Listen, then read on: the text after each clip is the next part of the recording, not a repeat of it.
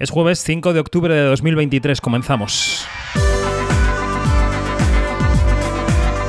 Quinótico, cine, series y cultura audiovisual con David Martos. Quinótico.es El gobierno municipal de Gijón se ha roto por culpa del cine. Los que decían que el cine no importa o que es intrascendente o que es un relleno, se olvidan del Me Too y se olvidan de esto.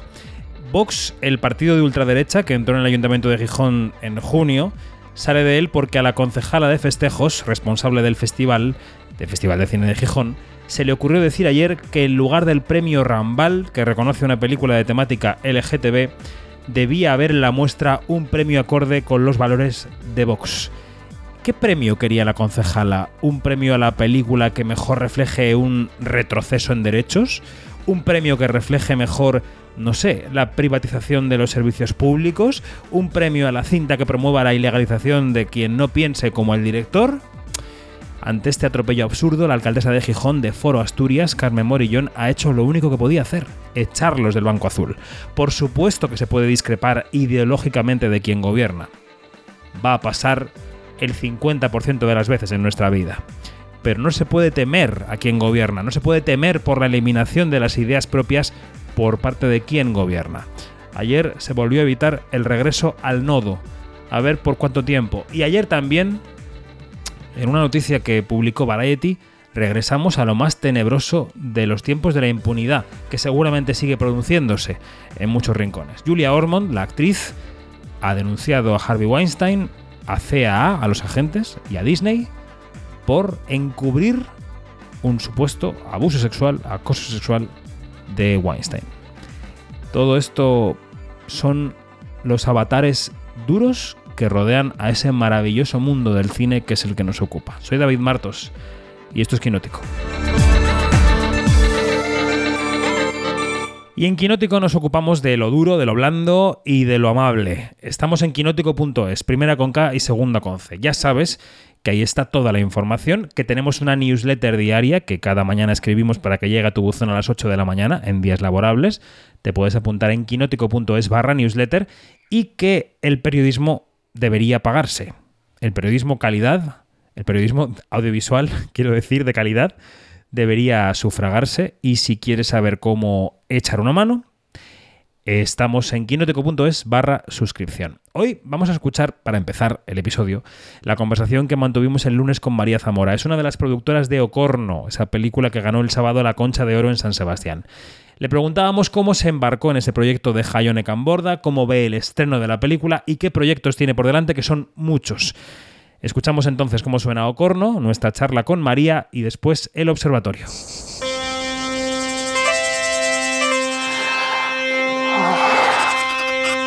Has hecho moi ben.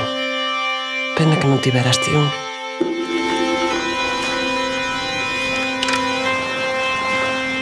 María, que tes na barriga?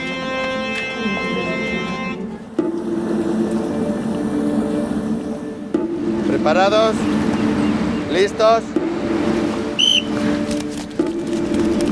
¿Qué che pasa? Nada.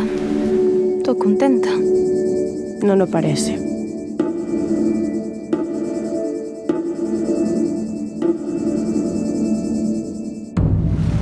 Necesito que me axudes. Se non me axudas, pago eu soa. María Zamora, ¿qué tal? ¿Cómo estás? Muy bien, muy contenta. ha sido un fin de semana bonito, ¿no? Eh, ¿Cómo viviste el sábado por la noche? Pues con mucha, mucha emoción y, y mucha ilusión con mis compañeras, con Jayone Camborda, directora, y Andrea Vázquez, productora también. Y estábamos ahí, bueno, pues eh, disfrutando del momento. Ya había sido muy bonito la recepción de, del pase del, del, miércoles y sobre todo también todas las críticas que salieron sobre la película y la recepción en general del público. Pero claro, cuando de pronto te llaman y te dicen tienes que volver, eh, bueno, pues es un subidón bastante indescriptible. Para todos los eh, que, que, se abonan a los rumores de los festivales, os llaman y os dicen volved y no os dicen qué premio tenéis, ¿o sí? No, no nos dicen qué premio tenemos, pero bueno, a mí me llamo Reordinos y obviamente cuando te dice que tienes que volver tú, y sabiendo que Jayone estaba allí eh, y, y que no te dicen concretamente un premio pues, a un actor o algo así, que tienen que gestionar, gestionar los viajes y la disponibilidad y tal, pues te das cuenta que cuando van las productoras es, es que el premio es gordo. Lo que no sabíamos era cuál era. Sabíamos que podía Claro. ser el premio especial del jurado o la concha de oro, pero no sabíamos cuál de los dos. Así que, bueno, una sorpresa muy, muy bonita. Qué bien, qué bien. Eh, supongo que esa noche hablaríais tanto Jayone como tú, como Andrea, eh, con, con los miembros del jurado, ¿no? Con el jurado que os dijeron por qué habían elegido la película. ¿Qué se puede contar así, aunque no sea con nombre y apellidos? Pues no se puede contar mucho, pero la verdad es que nos dijeron cosas preciosas de la película eh, y, nos, y lo bonito también fue el hecho de que estaban todos de acuerdo, muy de acuerdo con este premio de la Concha de Oro. Y eso es muy guay, ¿no? Cuando no pasa esto de que a veces pasa, ¿no? Que hay como películas que no, o bueno, secciones en las que no se encuentra un claro ganador y acaba ganando la segunda o tercera que más gusta, pero no la que gusta primero a- a- a- al- o segunda a algunos miembros. Entonces, en ese sentido, estuvimos muy, bueno, muy a gusto con ellos, hablando también del trabajo de Janet Novas. Eh, les gustó muchísimo eh, y, lo, y valoraron también mucho su, su actuación.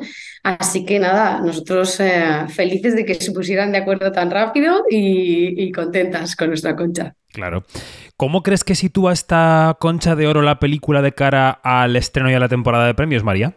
Hombre, sin duda es un cambio radical, o, o sea, no sé si es radical, pero desde luego muy importante, porque ten en cuenta que además nosotros habíamos planificado el estreno el 11 de octubre, justo después de San Sebastián, y claro, no tienen, y no tiene nada que ver salir de San Sebastián con un premiazo como la Concha de Oro que no, que no, que no, que no fuera así, ¿no? Entonces, en ese sentido, sí que nos está ayudando mucho. Ya hoy lunes, nada más eh, despertarlos, tenemos pues llamadas de muchos cines que piden la película, cines que quizá son menos eh, dados a poner, eh, perdón, a poner eh, mm, películas en versión original o cine de autor así, digamos, más arriesgado. Y en este caso, gracias a la Concha de Oro, pues eh, estamos logrando llegar a más salas. Entonces, esto para nosotros es, es- el objetivo al final de hacer las películas, que, que si bien unas son más mainstream y otras son más autorales, en el fondo todas tienen que encontrar su público, sea el que sea, sea mil o sea un millón. Entonces, en ese sentido, cuanta más gente pueda acceder a ver Ocorno y pueda valorar el, el trabajo que hay detrás, pues, pues mejor. Claro, muy bien. Eh, ¿Cómo llegaste a esta producción? No sé si estabas desde el principio, si llegaste a mitad de camino, ¿cómo llegaste a Ocorno, María? Pues mira, justo hace dos años, en el Festival de San Sebastián, eh, conocí a, conocí a Jaione porque estaba en Ikusmira Berriak, el taller eh, que hace, el laboratorio de guiones que hace el propio festival, y yo justo la coincidí con ella porque estaba criatura también en el mismo año en Ikusmira. Y nada, y entonces con, las conocí y estaba también Andrea. Ellas ya llevaban eh, un tiempo desarrollando el proyecto, dando la financiación. Y en ese momento, pues yo, mm, pues la verdad, me enamoré del proyecto y dije, bueno, yo estoy, justo estaba montando productora nueva, bueno, se acababa de montar hacía un par de meses, en verano del 21, y dije, bueno, pues me encantaría, me encantaría entrar. Y ellos, ellas fueron las que me buscaron a mí, o sea que yo lo que hice fue, bueno, abrir bien los ojos y los oídos y, y dejarme llevar por esta historia que a mí me, me conquistó desde el principio. ¿Cuándo se rodó la película? Se rodó el año pasado. Acabamos el último parte de rodaje en enero, eh, porque nos quedaba una secuencia, una secuencia que finalmente no estuvo en el montaje final, pero que tenía que ver con el parto de un animal. Entonces tuvimos que esperar a que el animal se pusiera de parto. Y, y- pero la rodamos en otoño del año pasado. O sea, que ya habíamos salido un poco de la pandemia, ahora, ¿no? sí. ¿Cómo? Que ya habíamos salido un poco de la pandemia, digo, que no fue un rodaje pandémico, sino que Sí, fue ya... no, no, no, ya fue, un- vamos, sin nada, sin mascarillas ni nada, ya fue un rodaje normal y corriente. Sí, sí. Bueno. Pues eh, nada, ya la semana que viene hablaremos con Hayone de cara al estreno, pero también quería aprovechar para que nos cuentes cómo está el resto de tus criaturas de este año, porque no has parado de estrenar y no has parado de rodar, María. Eh, ¿Cómo está el resto de proyectos? ¿En qué punto están? Pues es verdad que ha sido un año intenso. Em, con los estrenos de Madre Criatura y ahora Ocorno, eh, digamos que esta es la cosecha que se ve de este año, pero como tú dices, pues hay que ir rodando mientras tanto. Entonces, este verano hemos rodado dos películas. Em, una es la ópera prima de Marta Nieto, eh, que bueno, eh, se llama La mitad de Ana y estamos ahora justo montando. Acabamos este verano. Y también a finales de agosto terminamos, que fue dos rodajes en Madrid en paralelo a 40 grados, imagínate. Eh, rodamos también en Madrid eh, Hildegard, que es un proyecto eh, hecho con Amazon. Y, mm, y, la verdad es que, bueno, es, una película dirigida por Pablo Ortiz y escrita por Clara Roquette y Eduard Solá. Y la verdad es que, bueno, estoy muy feliz. Es mi primer proyecto de época así grande, de presupuesto mucho más grande que cualquiera que he hecho. Y estoy muy, muy emocionada a ver qué tal. Con las dos películas estoy a punto de ver en dos o tres semanas o cuatro veremos un primer corte, que luego ya quedan muchos cortes más, pero bueno, ya empiezas como a ver y a respirar la peli, así que estoy con mucha, con mucha ilusión. Eso es como ver una primera ecografía de un bebé, ¿no? Un poco, es como... Claro, que todavía no sabes cómo saldrá, no sabes cómo, ni siquiera sabes casi ni el sexo pero del bebé, pero en el fondo estás ya eh, ¿no? intuyendo que la cosa va bien. Entonces, bueno, tengo muchas ganas de verlo y a ver qué tal. Y luego, mm. nada, en enero rodamos la siguiente peli de Marcol, que se llama Las Madres No. Y en verano que viene, la próxima de Carla Simón, que se llama Romería. O sea que vamos a estar bien, bien, atareados. Mm. El otro día estuviste con Carla arropando su, eh, digamos, su recepción del Premio Nacional de Cinematografía. Y, y, anunció ese musical flamenco después de Romería. Esto, esto ¿qué nos puedes contar? Sí, bueno, nos apetecía contarlo, la verdad, y, y sacamos esta noticia porque, bueno, si bien es un proyecto más a largo plazo, estamos desarrollándolo desde hace ya un tiempo. Y no te puedo contar mucho, pero sí que lo que ya se sabe, que es un proyecto de un musical flamenco que estará, eh, que se rodará en La Mina, en un barrio de Barcelona, y bueno, todavía, ya te digo, estamos en fase de desarrollo, tenemos gente haciendo documentación, tanto allí en Barrio de la Mina como en el tema del, flamenco y de las varias vertientes que tiene eh, este arte. Y ahí vamos, eh, escribiendo. Qué bien. Y Romería está en fase ahora mismo, supongo que de, de intensa preproducción y creo que he visto por ahí en redes algún anuncio de casting. Sí, estamos ya, hace ya meses que empezamos las localizaciones y el casting empezamos hace un mes o así. Y, la verdad que, bueno, con muchas ganas de ponernos a ver, a ver caras, eh, porque en este caso serán actores profesionales mezclados con, con, ah, con no profesionales, porque hay mucho adolescente, básicamente. Así que, bueno, pues con ganas de ponernos y nada, la, preproducción empezará pues a principios del año que viene. Así, ahora es más desarrollo, pero bueno, sobre todo mm. casting y localizaciones. Vale, vale. Eh, leía un compañero el otro día, creo que era José Manuel Romero de la SER, que decía en un tuit que eras eh, un poco la productora de moda porque habías ganado el Oso de Oro en Berlín, la quincena de realizadores o de cineastas con Creatura y ahora la Concha de Oro. Eh, yo no sé si esto tiene forma de, sueño impensable, de, logro, eh, si, si, crees que ha habido también, aparte del curro y del talento, una hilera de suerte que te ha concentrado estos tres premios en un solo año o año y medio. ¿Cómo lo ves? Por supuesto, por supuesto. A ver, yo creo que es una racha, es una buena racha y vamos a subirnos a la, ola y nos quedamos el ratito que dure, ¿no? Porque mientras dure aquí estaremos disfrutándolo. Bueno.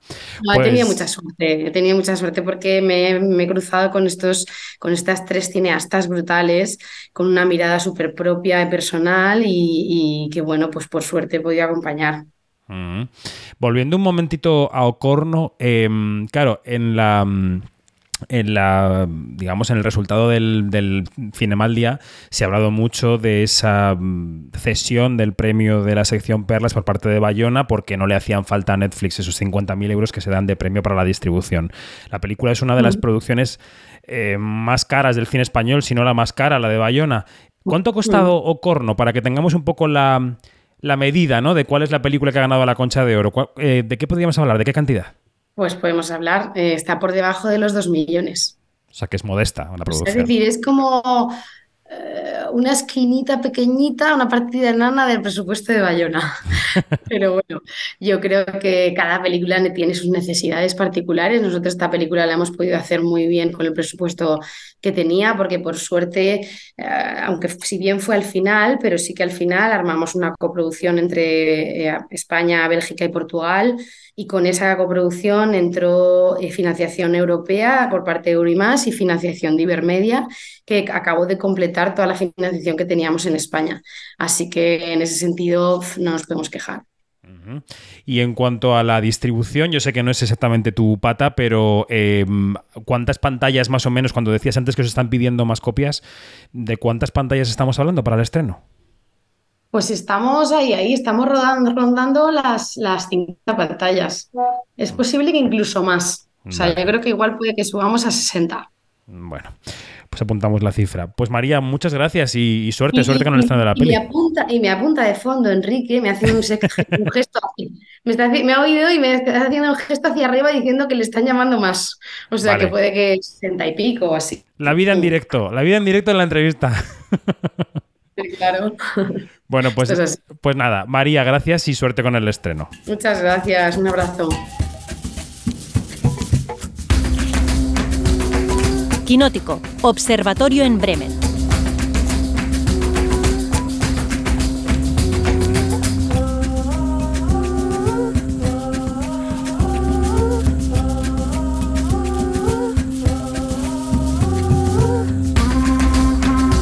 Pues tiempo de observatorio entre un festival y otro, porque si acabamos de regresar de San Sebastián, enseguida, hoy mismo, nos vamos a Sitges. Así que maleta viajera en Quinótico. Eh, bueno, de vuelta a Bremen, Yanina Pérez Arias. Moin, moin, ¿cómo estás? Moin, moin, ¿qué tal? Muy bien. ¿Ya recuperada de la, del huracán Donostierra? No.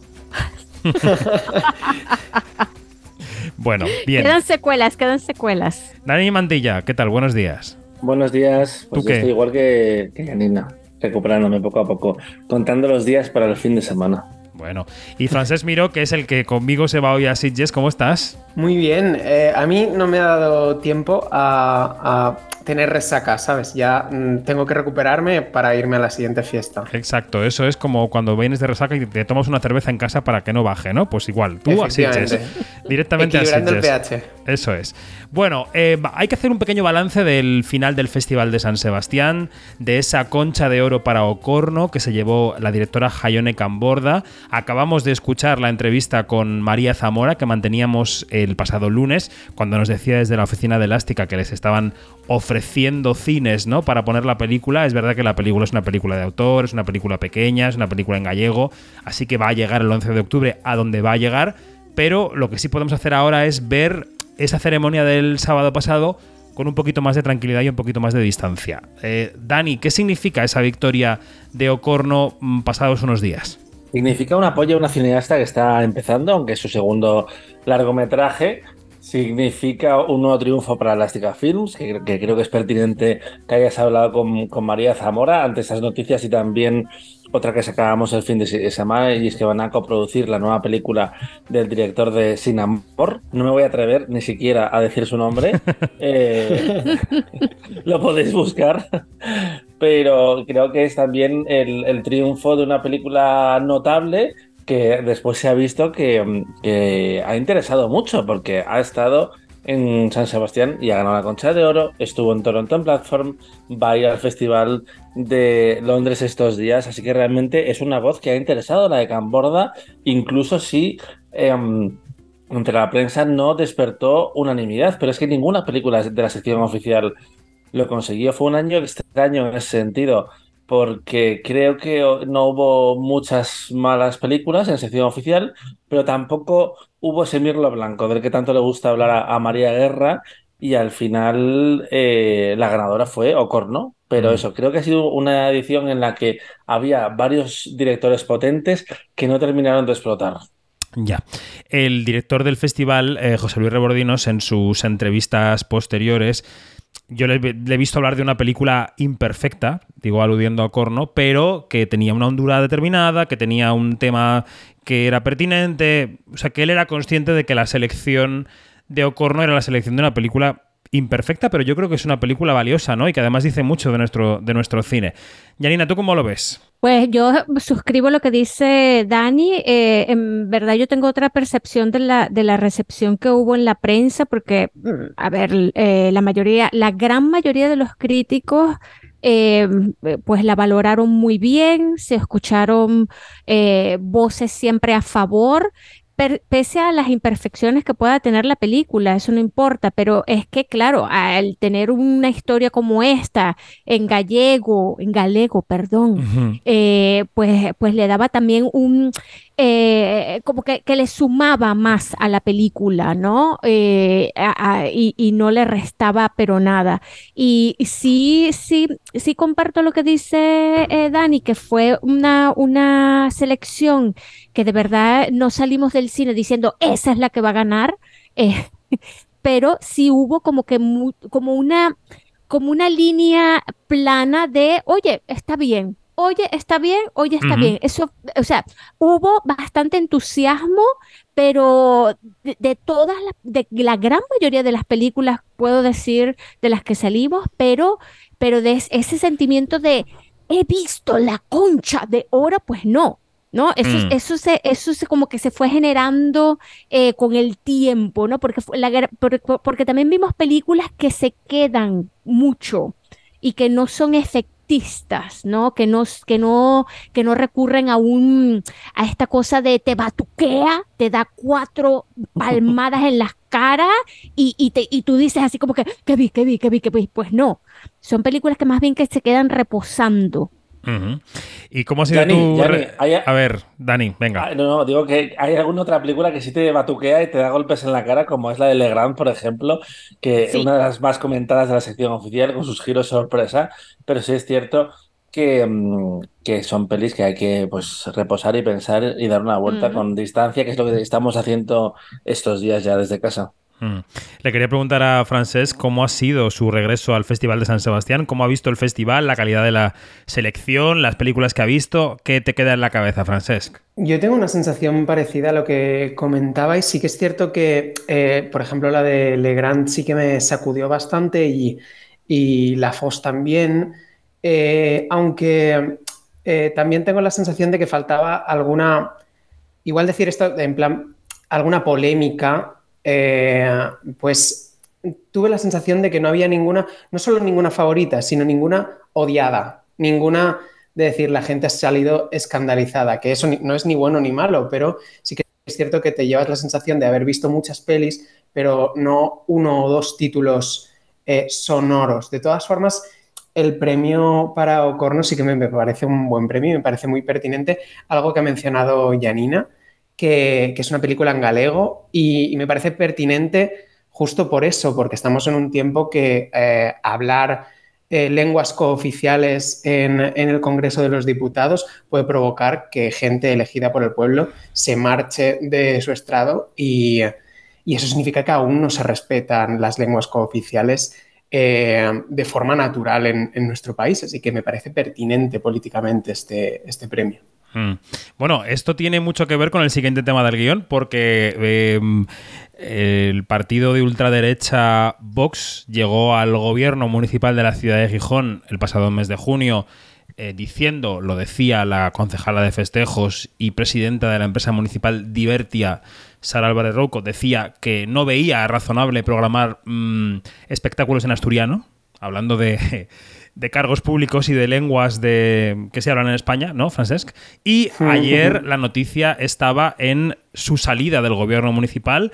Eh, la alcaldesa de Foro, Carmen Morillón, expulsaba a Vox del gobierno municipal. Veremos qué pasa con la viabilidad de ese gobierno después de que esta concejala diera una rueda de prensa en la que quería cambiar la naturaleza del Festival de Gijón completamente, tanto como para eh, proponer un premio que se alinease con los valores del partido, que es una cosa que a mí cuando lo leí, la verdad, me parece de una eh, desfachatez eh, suprema que solo tenía posible la salida del, gobierno eh, municipal. ¿no? ¿no? se me ocurrió otra, otra, otra solución al asunto. Tú que has estado encima del tema francés, cuéntanos un poco cómo está la historia. la verdad que creo que la reacción ha sido bastante rápida por parte de la alcaldesa. desde el festival también admiten que eh, siempre confiaron en que la alcaldesa, eh, digamos, defendiera la independencia del, del, festival. Pero aún así sigue sorprendiendo un poco, digamos, eh, el arrojo que tiene y la desfachatez que tienen partidos de ultraderecha para meter una injerencia extrema en un festival que siempre ha sido independiente tuviera el gobierno que tuviera. Incluso con Carmen Morillón, incluso con Foro en su anterior etapa. Claro, fue, Es un partido bastante conservador, digamos. Efectivamente, y, por eso mismo eh, sorprende mucho eh, esta injerencia y la poca vergüenza de, querer alterar la programación, en este, en este caso, eh, además con, ciertas formas un poco turbias, en el sentido de que lo que hicieron fue no suscribir un acuerdo que tenían con una asociación LGTB que daba un premio al cine LGTB que se proyectaba durante el festival, de tal forma que ese premio se quedaba en el aire. Y lo que hicieron en rueda de prensa fue anunciar un premio que estuviera acorde a sus, eh, digamos, presupuestos ideológicos. Es premiar el trabajo que mejor refleje de algún modo la crisis por la que pasa la actual sociedad y proponga vías de solución apoyadas en alguno de los valores que estimamos, que estima Vox, lo que creemos que deberían ser los comunes, aunque frecuentemente están ausentes. Cosa que ha escandalizado y la reacción creo que ha sido rápida y creo que ha sido proporcional, mm. pero, pero claro, aún, aún nos tiemblan un poco las piernas de, bueno, si hacen esto, que no pueden hacer, ¿no? Claro, yo creo que más allá de eso que proponían para el premio Rambal, que se llama así ese premio a una película con contenido LGTB, eh, más allá de esa escenificación, que, incluso puede ser entendida por alguien como, como esos espectáculos que hace Vox un poco para tener a su electorado no eh, firme. Eh, la afirmación general que hacía la concejala de que bueno, no lo dijo con esas palabras, ¿no? Pero vino a decir que esa programación rara que pone Gijón, no, que hay que abrirla un poco al público general, que es lo que la gente entiende y tal. Es un, eh, un, que muera la inteligencia, una vuelta al nodo tal que, asusta. Y entonces, bueno, pues em, yo decía en la portada que es sanísimo discrepar de tus gobernantes, si es que les ha votado la mayoría de la población, porque puedes discrepar ideológicamente de los gobernantes pero no puedes temer a tus gobernantes. Y es que esto llega al punto de que estamos temiendo que los gobernantes de ciertos municipios quieran eliminar las ideas de algunos ciudadanos. Y eso, eh, afortunadamente, ayer se le puso otra pared y espero que siga así. Espero que siga así. La verdad es que yo eh, desde ayer estoy como un poco enardecido porque eh, la verdad es que cuando votamos o cuando salen los resultados parece que todo es inocuo hasta que se concreta en políticas, ¿no? Y en lo que toca al cine, que quizá es la parte divertida de la vida, pero no solo, pues eh, llega a estos extremos. En fin. ¿Y Hollywood qué, Dani? ¿Cómo está? pues eh, Hollywood está calentito por una forma distinta a Gijón en estos momentos, porque eh, mientras hablamos siguen negociando tanto los actores como los estudios de Hollywood. Ha empezado bien porque hay una voluntad por parte de, mm, estudios y patronal y de los actores de negociar, pero va un poco más despacio que los guionistas. Cuando guionistas y ¿Cómo son las siglas? Recuérdamelo una última vez, David. La AMPTP. Eso mismo. Eh, cuando empezaron a hablar, estuvieron cuatro días consecutivos eh, reuniéndose hasta que encontraron una solución. En el caso de los actores, se han reunido un día, han publicado el comunicado, no se han reunido ayer eh, y se supone que hoy retoman negociaciones. A ver, hay una voluntad general de que la industria vuelva a la normalidad y ya todo el mundo da por supuesto que va a ser así. Entre ellos, Netflix, porque aparentemente tienen intenciones, según adelanta el Wall Street Journal, de subir eh, sus precios eh, próximamente en cuanto se resuelvan sus eh, litigios en, en, Hollywood, porque recordemos que Netflix es de las partes más conservadoras en el acuerdo y durante semanas hubo rumores de que podían acabar dividiéndose estudios, plataformas y demás, porque cada uno tenía eh, prioridades diferentes y parece que em, la plataforma va a subir todas las tarifas menos la nueva que crearon en, este mismo año, que era la que tiene anuncios publicitarios. Pero de Hollywood, donde está negociando realmente los actores con la patronal, lo que nos ha eh, paralizado en las últimas horas es la noticia de Variety, la noticia exclusiva que ha conseguido, hablando con la actriz Julia Ormond, que ha em, denunciado a Harvey Weinstein, también a la agencia de representantes CIA y a Disney, al primero por em, agresión sexual, abusos sexuales, y tanto a la agencia como a Disney por, em, digamos, por encubridores, ¿no? Por encubridores de este asunto. Ella habla de una agresión sexual que se produjo después de una cena de negocios en el año 1995. Y después Gianni parece que sus agentes no la protegieron, ¿no? Mm, Efectivamente, le, más bien le, la invitaron a callar y, a- bueno, a no hablar, a silenciarla y lo peor del caso es a, a no protegerla. Em, en la, en la demanda también están, eh, se citan con nombres, eh, no solamente los ex ejecutivos de Miramax, sino también de Disney, incluidos eh, Michael Eisner y también Jeffrey Katzenberg que son nombres bastante sonoros y, y bueno, y esto de verdad que nos ha dejado de piedra. Sí. Y también confirma que, em, que las víctimas necesitan su tiempo para, para hablar. No es una Sí. cosa instantánea. Ella dice en el artículo, en conversación con Variety, que hasta el movimiento Me Too no se lo dijo a su familia, y eso fue más de 20 años después. Eh, Se acordaba Francesc Miró enseguida en cuanto salió la noticia de la película The Assistant de Kitty Green, ¿verdad, eh, Francesc? Claro, porque la noticia te, te deja un poco en, en shock, pero te hace ver que para que estas agresiones eh, existan, existe también un silencio cómplice que se da en las altas esferas y que eh, permite que estas agresiones no se denuncien. Por eso eh, Ormond denuncia a CIA y a Disney porque encubrieron al agresor y la presionaron eh, para que ya no hablara, porque no estaba bien visto y porque tal, que es lo que le pasa a la, a la protagonista de, de, Assistant, ¿no? Que es, digamos, víctima de ese silencio cómplice que hace que, que las agresiones se perpetúen. Totalmente. Eh, Weinstein está cumpliendo condena por una sentencia en Nueva York de 23 años, le espera después otra en Los Ángeles de 16 años de cárcel. Más de un centenar de mujeres lo han acusado de abusos. Y claro, la carrera de Julia Ormond, Dani, ahora se puede ver con otra luz, ¿no? Es que además, si te pones a analizar, a mirar su filmografía, justo antes de ese momento, ella había empalmado eh, títulos como Las leyendas de pasión, El primer caballero, Sabrina y sus amores, ese remake del clásico de Billy Wilder. Eh, y de repente empezó a trabajar mucho menos, a hacer más TV movies y mm, desde el 95 al 97, por ejemplo, no estrenó nada y era un momento de su carrera donde estaba trabajando en cuatro o cinco proyectos al año.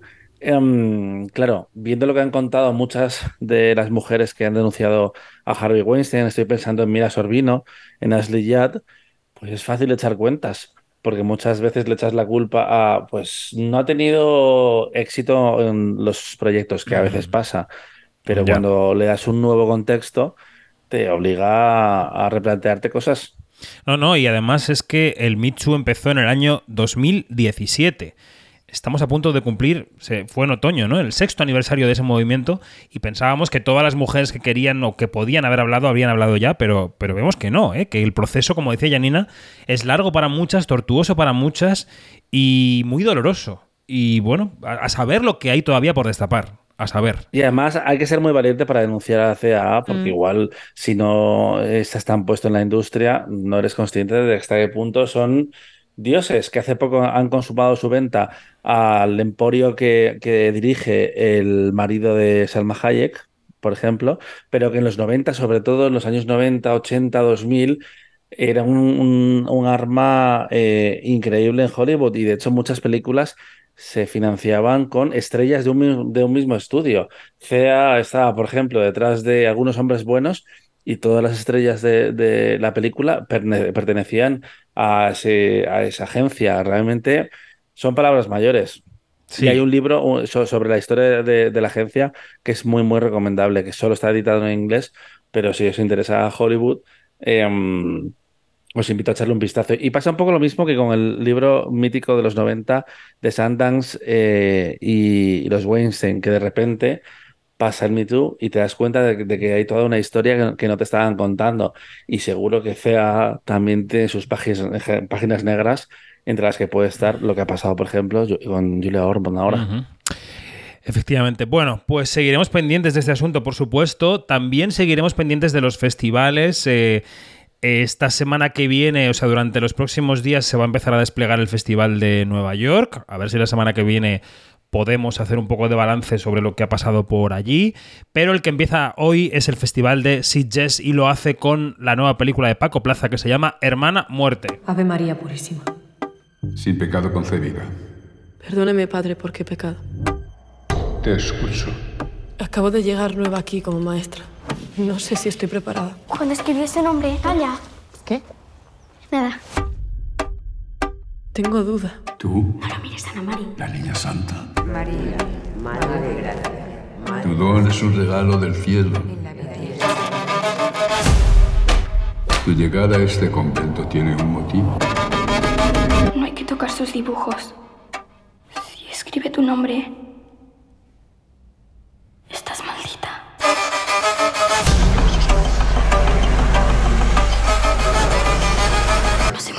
Bueno, yo voy a estar allí sol- solamente un par de días, pero Francés Miró, que va a ser jurado de la crítica, va a estar allí 10 días. No sé si estás preparado para los salpicones de sangre, los zombies que te arañan las orejas, eh, los alientos pútridos. Mm, ¿Cómo, cómo, cómo tienes la maleta, Francesc? Eh, bueno, estoy en, en ese sentido, eh, estoy preparado porque yo soy bastante eh, asiduo de, de Sitges, llevo yendo muchos años y estoy preparado para, para que la sangre me, me salpique, pero esta vez desde, desde la perspectiva del, jurado de la crítica, que sí que me, digamos, me, me achanta un poco el, el hecho de verse toda la sección oficial, de tener que debatirla y de tener que, que dar unos cuantos premios, pero, pero bueno, eh, esperamos estar a la altura, básicamente. Pues sí. Eh, allí se van a presentar algunas cosas de las que vamos a estar pendientes en Quinótico. La segunda temporada de 30 monedas de Ares de la Iglesia. Se va a presentar eh, la nueva película de Amazon Awareness. Se va a presentar Romancero, también de Amazon. Habrá cositas, habrá cositas de las que os hablaremos en los próximos días. Y si os interesa todo el mundo más industrial eh, de las producciones, eh, nuestra Mariajo Arias está estos días en Iberseries haciendo crónica diaria. Ha hecho una sobre la mon- monetización de los contenidos digitales. En fin, hay varias cosas que podéis leer en Quinótico, así que eh, os podéis eh, enterar por ahí. Pues nada, eh, aquí dejamos el observatorio. Gracias, Dani, Francesc, Janina. Hasta luego. Hasta luego. Nos, nos vemos. Dani y Janina se quedan por aquí porque vamos a grabar nuestro otro podcast de Onda Cero con los estrenos y nosotros, de momento, por aquí nos vamos.